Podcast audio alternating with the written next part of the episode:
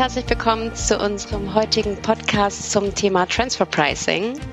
Äh, denn wir möchten uns heute mit einigen spannenden Entwicklungen zum Thema Country-by-Country Reporting oder wahrscheinlich besser bekannt als äh, CBCR auseinandersetzen.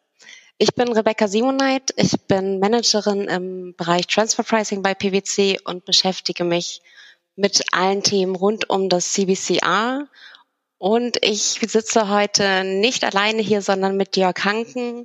Er ist ähm, Head of Digital Services für die Abteilung Tax und Legal bei PwC und Partner im Bereich Verrechnungspreise. Ja, hallo Rebecca. Hallo liebe Zuhörerinnen und Zuhörer. Ja, der Jahreswechsel steht an und das heißt ja für viele multinationale ähm, Konzerne, dass die Einreichungsfrist für das CVCA naht, nämlich zum 31. Ähm, Dezember 2019.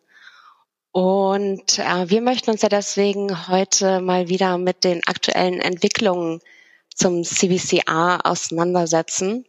Da hat sich, glaube ich, einiges getan im Vergleich zum Vorjahr. Es gibt einige Veränderungen ähm, betreffen zum einen die Übermittlung der Reports an das BZST, Stichwort Elmer-Schnittstelle, dann möchten wir uns über die Voraussetzungen unterhalten, ähm, unter denen auch eine Einreichungspflicht für ähm, inländische Gesellschaften in Deutschland besteht, die eigentlich ihre Konzernobergesellschaft im Ausland haben. Dann ähm, möchten wir uns das auch vor allem im Hinblick auf US-Konzerne nochmal im Detail anschauen und zu guter Letzt ähm, werfen wir noch einen Blick auf die Sanktionen, die entstehen, ähm, wenn das CBCA verspätet oder fehlerhaft eingereicht wird. Dann schlage ich vor, wir kommen auch gleich zu unserem ersten Thema, Jörg, äh, nämlich der Umstellung ähm, der elektronischen Übermittlung des CBCAs an das BZST. Was hat sich denn hier genau geändert?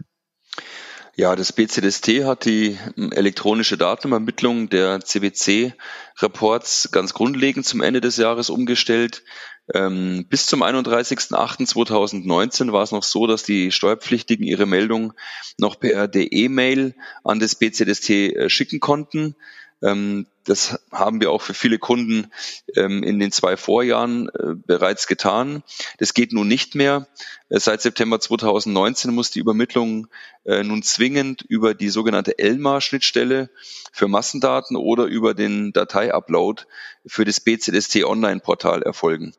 Und kannst du unseren Zuhörern kurz erläutern, ähm, wie Unternehmen die neuen Übertragungswege nutzen können, beziehungsweise inwieweit hier Handlungsbedarf besteht? Ja, gerne. Ähm, vor der Datenübermittlung äh, muss zunächst eine Anmeldung beim zuständigen Fachbereich im BCDST erfolgen. Äh, dieser Fachbereich, der lässt sich auch leicht einfach googeln, äh, wenn Sie äh, dort ähm, in Google ähm, CBCR und BCDST eingeben, dann findet man den Fachbereich. Ähm, zusätzlich müssen Unternehmen, welche nicht bereits eine nutzbare BZST-Nummer haben und noch keinen Zugang zum BZST-Online-Portal verfügen, eine Registrierung starten. Äh, nach erfolgreicher Freischaltung wird äh, für diese Elmar-Schnittstelle ist eine Anmeldung zur elektronischen Übermittlung via Elmar oder über den Datenupload äh, an das BCDSC dann zu senden.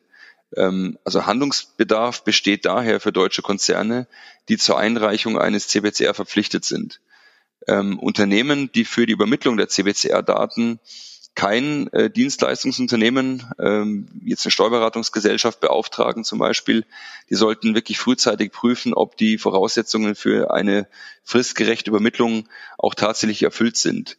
Weil das Thema ist wahrscheinlich für die meisten Unternehmen, dass noch keine nutzbare BZST-Nummer vorliegt oder eben noch kein Zugang zum BZST-Online-Portal besteht, sodass wir die Erfahrung gemacht hatten, diese Registrierungsphasen bis zu zwei Monaten dauern können und es jetzt langsam natürlich gegen Ende des Jahres knapp wird.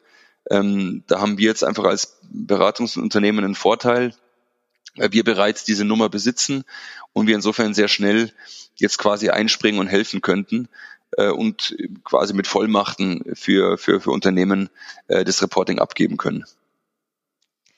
Die Übersendung der ähm, CVCA-Datei erfolgt ja wie schon bisher im XML-Format. Das heißt, auch hier sollten Sie ähm, Schwierigkeiten haben, die technischen Voraussetzungen hierfür zu erfüllen oder Sie das in den letzten Jahren vielleicht noch nicht gemacht haben, kommen Sie natürlich auch dazu gern auf uns zu. Wir können, ähm, wie Jörg eben schon sagte, Konvertierung und auch Einreichung beim BZSD natürlich gern übernehmen. Ja, vielen Dank, Rebecca. Ähm, kommen wir zum zweiten Thema. Kannst du bitte den Zuhörern erklären, äh, welche Voraussetzungen für eine Einreichungspflicht des CBCR in Deutschland für Konzerne bestehen, die eine ausländische Konzernobergesellschaft haben? Gerne, Jörg.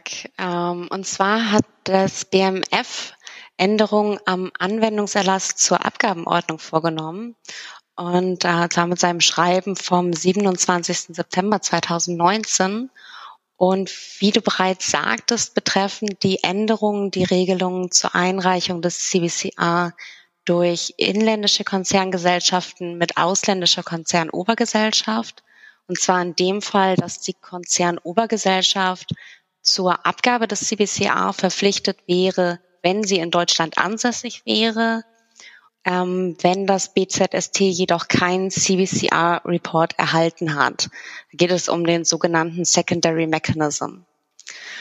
Ähm, schon vor Anpassung der Regelung war in diesem Fall ähm, die inländische Konzerngesellschaft zur Einreichung des CBCA in Deutschland verpflichtet.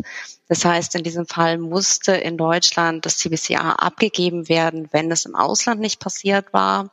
Jetzt hat das BMF aber nochmal konkretisiert, wann diese Übermittlung ähm, verpflichtend ist. Und zwar hat es da drei Voraussetzungen geschaffen, von denen eine erfüllt sein muss. Das ist ähm, Option eins, dass die ausländische Konzernobergesellschaft in ihrem Ansässigkeitsstaat nicht zur Vorlage eines länderbezogenen Berichts verpflichtet ist. Ähm, Möglichkeit zwei, der Ansässigkeitsstaat der ausländischen Konzernobergesellschaft ähm, verfügt über ein DWA mit Deutschland. Ähm, es gibt aber zum Zeitpunkt der Einreichung des CBCA noch keine geltende Vereinbarung über den Austausch der CBC Reports. Oder Option drei: es besteht ähm, zwar eine Vereinbarung zum automatischen Informationsaustausch, aber der Ansässigkeitsstaat der Konzernobergesellschaft ähm, hat den Austausch ausgesetzt oder aus anderen Gründen ähm, vernachlässigt. In diesem Fall spricht man von einem sogenannten systemischen Versagen, auf das das BMF hier abstellt. Noch ein Punkt zu Option 1. Das heißt, ausländische Konzerngesellschaften, die nicht äh, zur Vorlage eines länderbezogenen Berichts im Ausland verpflichtet sind, das ähm, bezieht sich nicht auf kleine Konzerne. Das heißt, ähm, inländische Konzerngesellschaften sind weiterhin nicht zur Vorlage eines CBCA verpflichtet, wenn die ausländische Konzerngesellschaft ähm, deswegen nicht zur CBCA-Einreichung verpflichtet ist, weil sie unter der im Ausland dort in diesem Land herrschenden ähm, festgelegten Umsatzschwelle liegen. Ähm, Jörg, noch eine Frage an dich. Ähm, die eben genannte Alternative 2, also Länder, mit denen grundsätzlich zwar ein DBA existiert, aber kein automatischer Informationsaustausch besteht, das könnte ja insbesondere äh, für US-Konzerne interessant werden. Es gibt ja weiterhin keinen automatischen Austausch des CBCA zwischen Deutschland und den USA für 2018, richtig? Ja, Rebecca, das ist absolut richtig. Ähm, wir haben noch keine ähm, Vereinbarung zum automatischen Informationsaustausch zwischen äh, Deutschland und USA. Ähm, allerdings, das muss man, weiß man auch aus dem Vorjahr, hat im Jahr 2018 das BZST gemeinsam mit der US-Steuerbehörde IRS zum Jahresende die Durchführung des spontanen Austauschs äh, länderbezogener Berichte für das Jahr 2017 beschlossen. Also es geht um diesen spontanen Austausch, der ist beschlossen worden, der automatische noch nicht. Und ähm, der gleiche Beschluss für diesen spontanen Datenaustausch ist auch für das Jahr 2016 äh, bereits vorgenommen worden. Das klingt dann ja nach einer Entwicklung, die sich auch ähm, in diesem Jahr fortsetzen könnte. Das heißt, wenn es jetzt einen Austausch der CBCA-Daten gibt, muss dann ein CBCA-Filing durch deutsche Tochtergesellschaften von US-Konzernen in Deutschland weiterhin stattfinden? Ja, das ist eine sehr gute Frage, Rebecca. Ähm, auf der einen Seite könnte es sicherlich empfehlenswert sein, ähm, das so umzusetzen, weil es nach wie vor das automatische ähm, Austauschabkommen nicht gibt. Ähm, man könnte natürlich spekulieren, äh, dass die Vereinbarung, die dann spontan ja erfolgt ist für die Jahre 2016 und für die Jahre 2017, dass eben ein, ein spontaner Austausch der CBCR-Daten erfolgt, dass es auch für 18 kommt. Also ich meine, das ist eine, das ist eine gewisse hohe Wahrscheinlichkeit gegeben, dass wie eben in den Vorjahren auch äh, Deutschland und USA sich da vereinbaren, ähm, die, die Daten im spontanen Austauschwege auszutauschen. Ähm, Interessant ist natürlich auch, dass durch das Filing in Deutschland äh, sichergestellt wird, dass auch andere Länder, mit denen die USA ähm, auch noch kein vergleichbares Austauschabkommen hat, Deutschland aber schon das CBCA erhalten können. Und hier ist es jetzt, glaube ich, eine taktische Frage und eine strategische Frage der Steuerabteilungen von Unternehmen, ob man das positiv für sich nutzen möchte. Und da gibt's Kunden, ähm, und Unternehmen, die wir betreuen, die sagen, weil die USA mit gewissen Ländern der Welt nicht austauscht, Deutschland aber schon, und ich dort Penalties vermeiden möchte, äh, feile ich es bewusst über Deutschland. Das ist die eine Gruppe der Unternehmen. Es gibt andere Unternehmen, die ähm, möglicherweise die dieses Penalty-Thema ähm, als Risiko geringer einschätzen als die Risiken aus einer Aufdeckung der Zahlen, die dann sagen, nein, ich möchte bewusst nicht in Deutschland feilen, weil eben diese Daten mit vielen anderen Ländern ausgetauscht werden, sondern ich verweise hier auf das US Headquarter Filing und setze mein Kreuz eben in der deutschen Steuererklärung auf die Weise, dass man eben hinweist, dass das Reporting in den USA erfolgt, mit der Konsequenz, dass eben dann diverse Länder, die sich dann an die USA wenden werden, äh, möglicherweise erstmal kein, kein CBCR-Report bekommen werden. Insofern ist es letztlich also eine strategische Frage, die sich die Steuerabteilungen hier ähm, beantworten müssen, wie man hier umgeht. Du hast gerade von Sanktionen gesprochen. Ist ja auch immer ein wichtiger Punkt, was passiert, wenn ich ähm, meinen Bericht nicht abgebe oder fehlerhaft abgebe. Hier hat es ja auch nochmal Neuigkeiten gegeben. Ja, richtig. Ähm, für Deutschland gesprochen und zum Thema Ausland komme ich gleich noch. Ähm, Sie wissen das sicher alle, ab dem 1. Januar 2020 wird eben das fehlende, verspätete oder unvollständige CBCR-Reporting gemäß Paragraph 2, äh, Entschuldigung, gemäß Paragraph 379 Absatz 2 Nummer 1c Abgabenordnung mit einer Geldbuße von bis zu 10.000 Euro belegt. Insofern haben wir jetzt einen Tatbestand äh, für 10.000 Euro Geldbuße ab 1.1.2020. Wie gesagt, immer aufpassen, weil es betrifft jetzt nur Deutschland. Ähm, das heißt, wenn man jetzt hier nicht fallen würde für einen Konzern, äh, würden ja auch diverse andere Länder nicht das Reporting bekommen so dass man da natürlich sehr aufpassen muss und gucken muss, inwieweit sich die Penalties in den anderen Ländern alle aufkumulieren.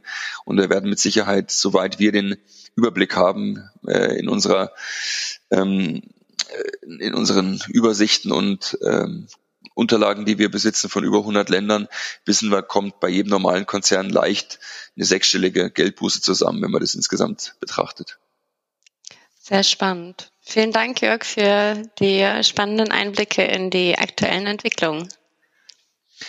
Ja, gerne. Und zum Abschluss vielleicht noch ein Hinweis. Also wenn, wenn Sie jetzt als Unternehmen vor der Aufgabe stehen, das CBCR ähm, einzureichen, ähm, dann gibt's da äh, eine relativ einfache Möglichkeit. Also wir, wir bieten dann eine Art Full-Service-Package an, bedeutet, wir werden Ihre Daten ins richtige Format bringen, wir führen Plausibilitätschecks durch, äh, wir konvertieren ins XML-Format und wir schicken auch die Datensätze über Elmar ähm, an das BZST. Das haben wir, wie gesagt, die letzten Jahre mit über 100 Kunden auch getan. Ähm, wir bieten ein sehr wettbewerbsfähiges Budget dafür an.